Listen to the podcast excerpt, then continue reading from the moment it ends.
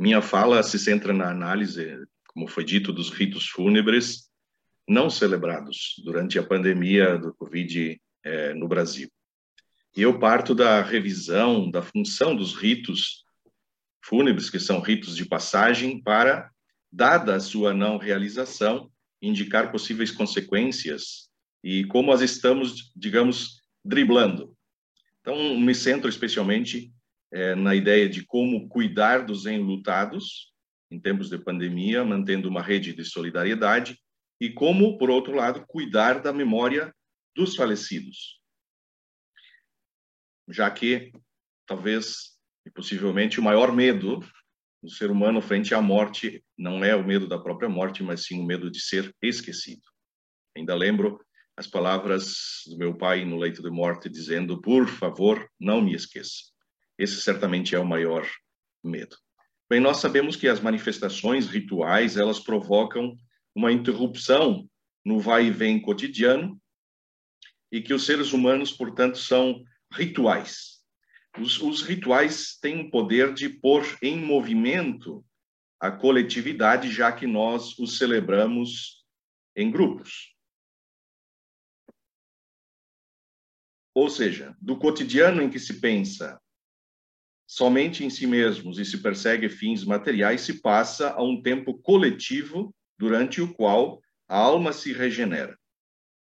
Os rituais têm o efeito de reforçar os sentimentos de pertencimento coletivo e de dependência de uma ordem moral superior que salva os indivíduos do caos e da desordem. Ouso dizer que não pode haver sociedade se periodicamente não houver ritos que conservem e restaurem, reforcem os sentimentos coletivos. E aqui, especificamente, então, me interessam os chamados ritos de passagem, que são cerimônias comunitárias praticadas praticamente em todas as culturas para entender os momentos de mudança na posição social dos seus membros. A sua principal função é reconhecer de maneira comunitária todo o complexo de relações novas ou modificadas que as pessoas experimentam quando nascem, se casam ou morrem. E toda a mudança que isso representa, seja no plano individual, seja no plano social. O acontecimento da morte se converte em uma ocasião de luto que marca a transição de uma vida a outra. Por isso é mister realizar um ritual fúnebre para manifestar as diversas reações dos vivos com relação à morte. Consequentemente, pode-se dizer que os rituais fúnebres são concebidos como cerimônias comunitárias que a coletividade realiza para enfrentar a transição que se realiza da vida para a morte com o falecimento dos seus membros. Tais cerimônias são marcadas por um universo mítico do sagrado, com o uso de símbolos, com, e o apego a certas crenças religiosas para alcançar uma existência mais além da terrena. São, portanto, práticas específicas da espécie humana relacionadas à morte e ao enterramento de seus membros que falecem, implicando importantes funções psicológicas, sociológicas e simbólicas para os membros de uma sociedade. Estão relacionados com a preparação, com a despedida do cadáver, com o encaminhamento do cadáver para o descanso eterno, mas também com a satisfação dos familiares e com a diminuição da sua dor na plenitude da dor que é física, que é biológica, que é espiritual. A dor biológica que se manifesta em todo o corpo, a dor psicológica que afeta toda a personalidade, a dor espiritual que afeta, se reflete na angústia da alma. E ainda a dor social, que se materializa na sociedade e na sua forma de ser. Enfim, toda a vida, na sua totalidade, nós podemos dizer que dói. E procura-se suavizar essa dor com a ajuda dos ritos fúnebres. Portanto, cada enlutado deve necessariamente se confrontar com os sentimentos de negação que a morte supõe. Revolta, abandono, desolação, culpa, medo, angústia, incerteza, desespero e incapacidade para retomar as suas atividades e, e se reinserir na vida que continua. E os ritos fúnebres satisfazem essas necessidades, porque é graças a eles que se pode estabelecer a transição ao novo estado. Nós sabemos também que no Ocidente, dada a visão contemporânea da morte como uma derrota, a dor da saudade pode existir, mas não deve ser manifestada em público, como outrora era aceitável e até expectável que houvesse. O luto assumiu contornos de experiência solitária em razão das condições e imposições que a sociedade estabeleceu para evitar o constrangimento ou desconforto das pessoas em torno do enlutado. E o enlutado deve ter um autocontrole emocional para não importunar os outros com a sua dor. De modo geral, as pessoas passaram a evitar o contato com o enlutado por não saberem como se portar ou como lidar com sentimentos, entre aspas, desagradáveis. Ocorre, portanto, uma desritualização do luto, que, por sua vez, está relacionada ao que se chama de desacralização da morte. Com o declínio do poder das instituições religiosas e a secularização, houve um enfraquecimento e até mesmo a supressão dos laços religiosos, tendo como consequência um desvio do culto público aos mortos. O silêncio diante da morte originou a abnegação da exteriorização pública de sentimentos relacionados à dor da perda, contrariando as indicações de psicólogos e psicanalistas que indicam a necessidade de vivenciar e elaborar o luto para que não sejam gerados traumas. Cada enlutado lida de uma forma diferente com os seus sentimentos, mas o luto não pode ser driblado, principalmente no momento em que as perdas ocorrem de modo traumático e inesperado. E há um impedimento dos ritos fúnebres. Ou vivenciamos o luto, ou viveremos no luto. A pandemia provocada pelo coronavírus impactou irreparavelmente o relacionamento interpessoal, especialmente com os infectados. As restrições e proibições dos ritos fúnebres levaram a uma invisibilidade do morto, e isso certamente repercutiu na vivência do luto. As agências sanitárias recomendaram que os corpos dos falecidos fossem cremados. Mas aqueles que fossem enterrados, e isso aqui para nós foi a maioria, não estivessem vestidos, nem maquilhados ou embalsamados, envolvidos em sacos impermeáveis e colocados dentro do caixão que permaneceria fechado. Também recomendaram que não houvesse velórios, e que os funerais fossem restritos a familiares próximos. Durante os períodos mais severos da pandemia, também não aconteceram celebrações religiosas para evitar aglomerações. Portanto, a última encomendação e a despedida aconteceram muitas vezes de modo abreviaram ou foram inexistentes. Por isso, dizemos que esta foi uma doença da solidão, da solidão do doente e da solidão da despedida. Ao luto sem corpo vivido na pandemia, acrescenta-se a falta de referência local. Quando se desconhece o local do enterramento, em algumas ocasiões ocorrido em valas comuns, em muitas cidades brasileiras devido ao alto número de óbitos concomitantes. Tira-se dos enlutados a oportunidade de cuidar da sepultura de depositar as suas homenagens, visitá-la em datas comemorativas e de rezar pelos seus mortos com os seus mortos. Perde-se a oportunidade de simbolizar o morto, de metaforizar a perda, a transitoriedade da vida e o desejo de eternidade. No luto, o enlutado vive a perda consciente de uma parte de si. É um vínculo que se rompe de forma irreversível Por isso, o funeral é uma parte importante do processo de luto, já que permite a reunião de familiares e amigos, bem como oportuniza, mesmo que de forma silenciosa e restrita, a expressão de emoções, a partilha da dor pela perda e a solidariedade. O luto e os seus gestos, velório, a apresentação de condolências, sepultamento ou cremação, missa, celebração de sétimo dia, entrega de lembranças, é um ritual social importante, mas silenciado tanto para o morto como para o grupo social. Eliminamos elementos de cuidado com o morto e com os enlutados que permitem completar a vivência do luto. Para Van Gennep, que é um grande estudioso dos ritos fúnebres, sem realizar os rituais de margem, o retorno à normalidade e disponibilidade a outras relações pode estar sendo inviabilizado, ou, no mínimo, dificultado.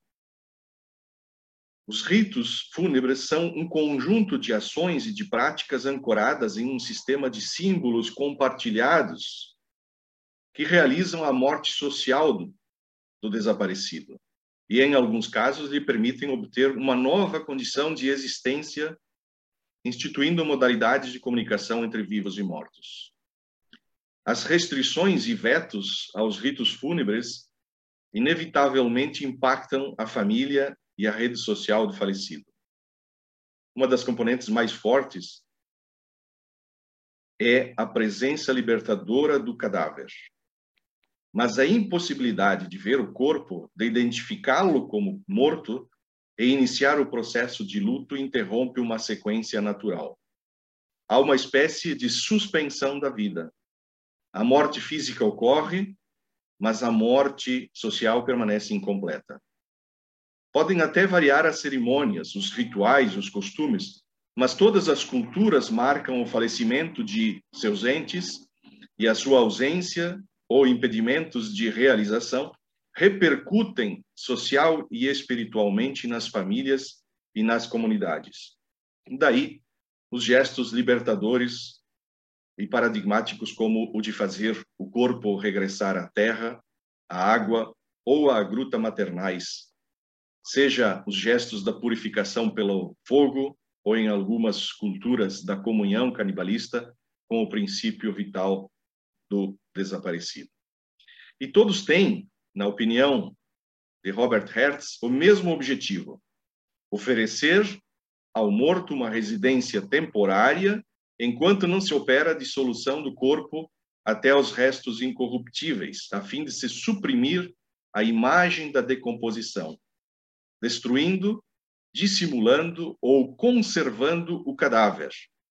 Cadáver que provém das sílabas de caro data vermibus, carne dada aos vermes, o que permite dizer que pelos ritos funerários negocia-se e se esconde a corrupção, de modo a que a sociedade dos vivos possa não só gozar da proteção dos seus maiores, mas também reconstituir a ordem social que a morte pôs em causa.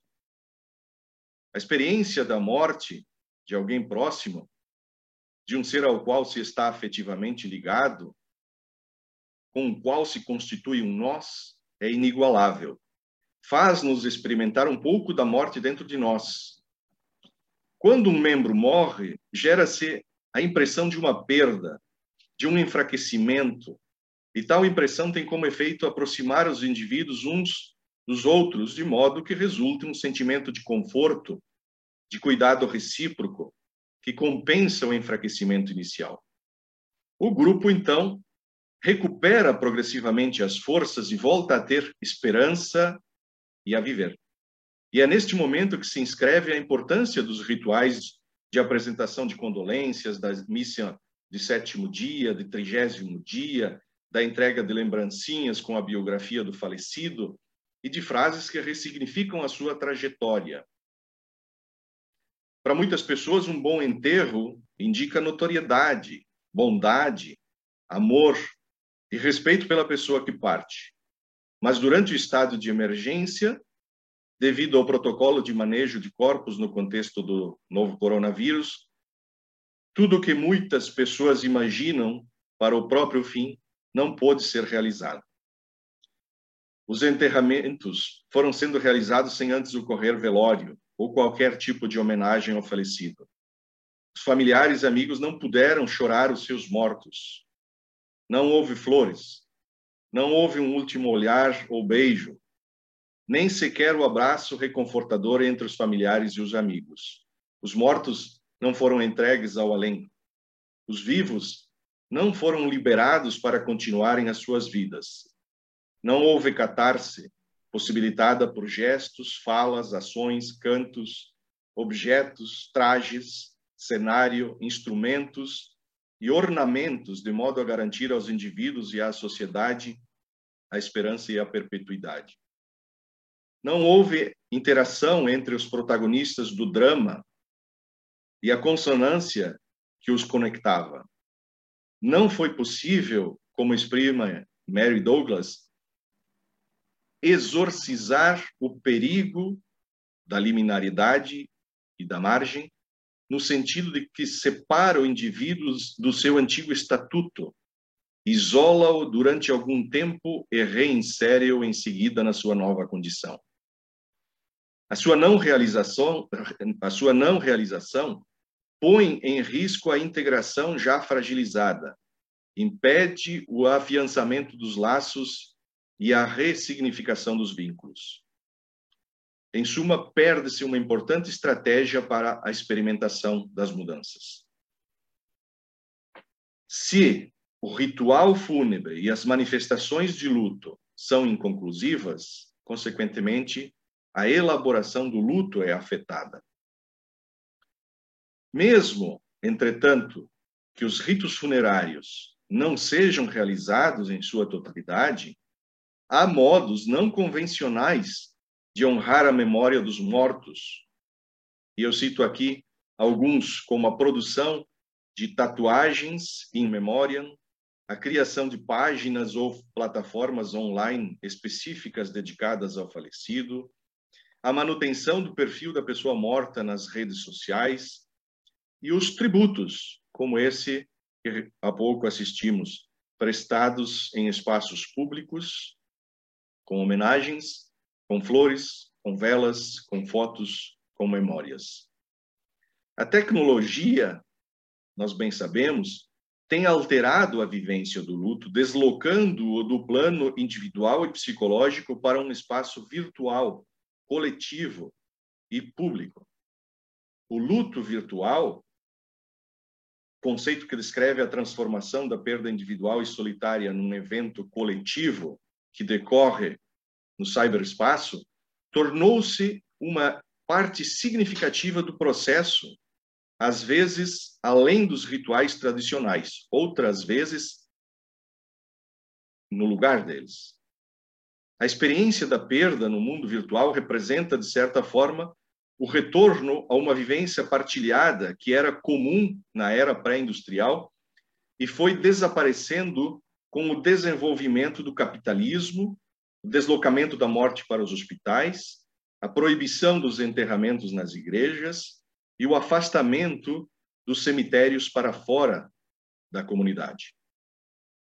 Viabilizando a manifestação e o reconhecimento públicos de um pesar antes expresso de forma privada, o luto virtual altera a relação culturalmente estabelecida entre sociedade e enlutados, mas também entre vivos e mortos.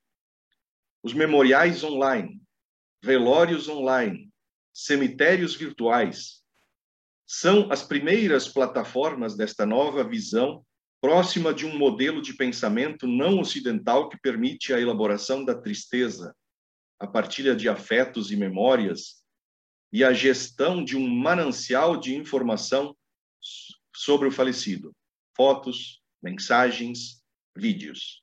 Ainda assim, o acesso a um cemitério virtual implica um ato voluntário, como é a entrada num cemitério físico.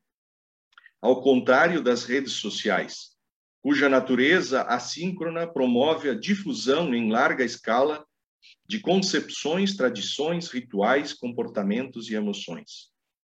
O aumento da visibilidade da morte na internet tem provocado uma curiosidade crescente Basta citar, por exemplo, o atual interesse popular na fotografia cemiterial ou no chamado necroturismo. No cemitério metropolitano de São Paulo, já é possível acompanhar o velório online. E redes sociais como Facebook, Instagram, Twitter promovem o chamado sepultamento virtual. Uma pesquisa que realizei em 24 de maio com a expressão Memorial das Vítimas do Coronavírus no Brasil resultou em 502 mil resultados. Já com a expressão Memorial of Coronavirus Victims, resultou em 12 milhões e 900 mil resultados. Afinal, não há quem goste de ser número. Gente merece existir em prosa, é o que está declarado no site inumeráveis.com.br. Inumeráveis é uma obra do artista Edson Pavone, em colaboração com outros artistas, jornalistas, voluntários, onde é possível continuamente adicionar histórias eh, em eh, recordação à memória das pessoas falecidas. Não há quem goste de ser número, gente merece existir em prosa. É o chamado do inumeráveis.com. Entretanto, vale salientar que a criação e a utilização de memoriais físicos e online não são específicos para a pandemia. Pode-se dizer que a principal função do memorial é prestar uma homenagem e podem conter exposições de objetos ou documentos, bem como funcionar como centros culturais. É o caso de uma série de exemplos de, de memoriais eh, espalhados pelo mundo, inclusive em Lisboa, né, o Memorial às Vítimas do Massacre Judaico de 1506, ou em São Paulo, o Memorial da América Latina. as instituições de memória chamados monumentos, são evidências tangíveis do espírito de cuidado de uma sociedade civilizada. A sua principal função é oferecer uma imagem comum do passado, criar sentido, perpetuar o sentimento de pertença entre os membros de uma determinada sociedade, de uma coletividade. Ora, seja em monumentos, seja em rituais, ao unificarmos recordações pessoais e memórias coletivas, consolidamos o pertencimento e a nossa continuidade. Isso significa que a memória aparenta ser um fenômeno individualizado, mas, entretanto, deve ser compreendida como uma construção coletiva e social. Partindo desse entendimento, e aproximando a minha fala da interpretação de Nora sobre os lugares da memória, espaços que objetivam recordar, convertendo o imaterial em material, presumo que a existência dos memoriais online, no caso da pandemia, são uma forma de atenuar a dor e o caos das famílias que perderam seus membros, sem a possibilidade de se despedirem adequadamente bem como ser um local de lembrança e solidariedade. Os retalhos da memória do falecido, guardados pelos familiares e amigos, são unificados em uma colcha que perpetuará a sua existência. Muitas notas, a maioria delas, presentes nos memoriais online, são biográficas. Prestam um tributo ao falecido, pretendem tirá-lo do anonimato estatístico dos números. É uma forma de celebrar a vida de cada um, de dar-lhes identidade, de seguirem vivendo na memória dos que aqui ficaram. Mas trata-se sempre de uma memória identitária virtual. Por isso, é preciso criar lugares de memória para que a memória exista em algum lugar. É preciso lembrar o morto envolvendo um ritual coletivo, pois também a sociedade se move por um desejo de eternidade. Com 2,27 mil milhões de utilizadores ativos e 30 milhões já falecidos, o Facebook é uma comunidade global com cemitério próprio, cuja dinâmica tem alterado as trajetórias de envolvimento social em torno da morte. As manifestações online de pesar parecem representar uma nova forma de enfrentamento. Casket, um outro estudioso, identificou diferenças significativas entre a vivência do luto em memoriais ou cemitérios virtuais e no Facebook, já que aqui as manifestações ocorrem num espaço que já pertencia ao falecido. A tecnologia é um recurso importante e inevitável para a dessegregação do luto. Mas as novas estéticas fúnebres não são isentas de conflitos. Há desafios prementes relacionados com a propriedade da identidade póstuma, com a capacidade tecnológica para gerir identidades conflituantes e a partilha desregrada de informação, como a divulgação de segredos, de ofensas, etc. Aspectos que podem alterar a identidade do falecido na percepção de amigos e familiares. Com registros online detalhados das nossas vidas, faz sentido que nativos e emigrantes digitais reflitam sobre o seu legado digital, existindo já serviços como o Dead Social que permitem considerar estas questões estes dados são relevantes para entender os efeitos globais das redes sociais. A sua utilização como meios de expressão de pesar é uma evidência inquestionável da incorporação da internet em todos os domínios da vida, individual, social, cultural, etc. Encaminhando-me para a conclusão, poderia dizer que a falta de ritos fúnebres como um marco de despedida e de conclusão da morte social gerou um atraso na maneira de se vivenciar o luto. A inconclusão do rito de morte impede a vivência do luto.